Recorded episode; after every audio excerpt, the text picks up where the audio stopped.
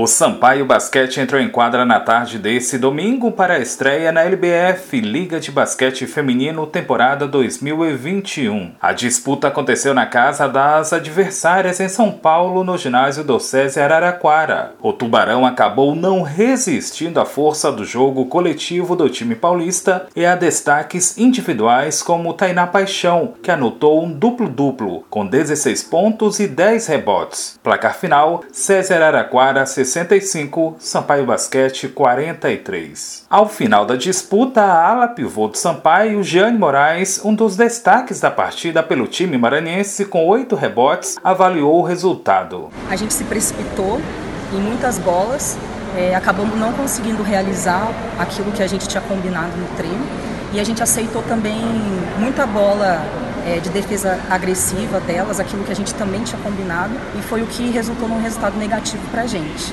É, a gente deu muita bola de segunda chance para elas também, e infelizmente é, a gente teve que correr atrás do resultado, que não deu tempo de reverter o placar.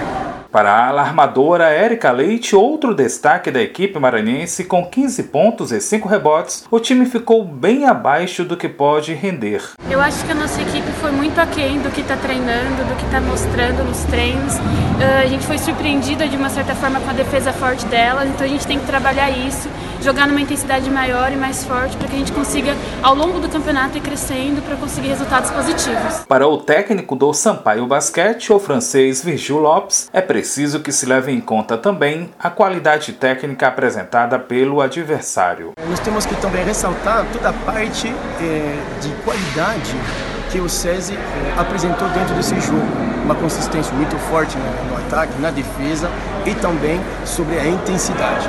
Eu acho que disso a gente vai ter que tirar algumas lições para que a gente realmente possa evoluir, porque estamos em evolução. A meta é evoluir até o próximo jogo a gente tem uma boa organização e a gente não conseguiu, é, eu não consegui fazer com que as meninas é, desenvolvam o jogo delas perante uma defesa mais agressiva.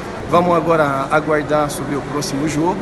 Nós temos tempo agora para trabalhar e uh, em quadro vamos resolver isso e espero ter uma vitória sobre o próximo jogo. Agora, o Sampaio Basquete espera por uma definição da LBF quanto ao próximo jogo, que a princípio seria contra o Catanduva, também em São Paulo, nesta terça. Mas os jogos estão suspensos por lá. Da Rádio Universidade FM do Maranhão em São Luís, Borges Júnior.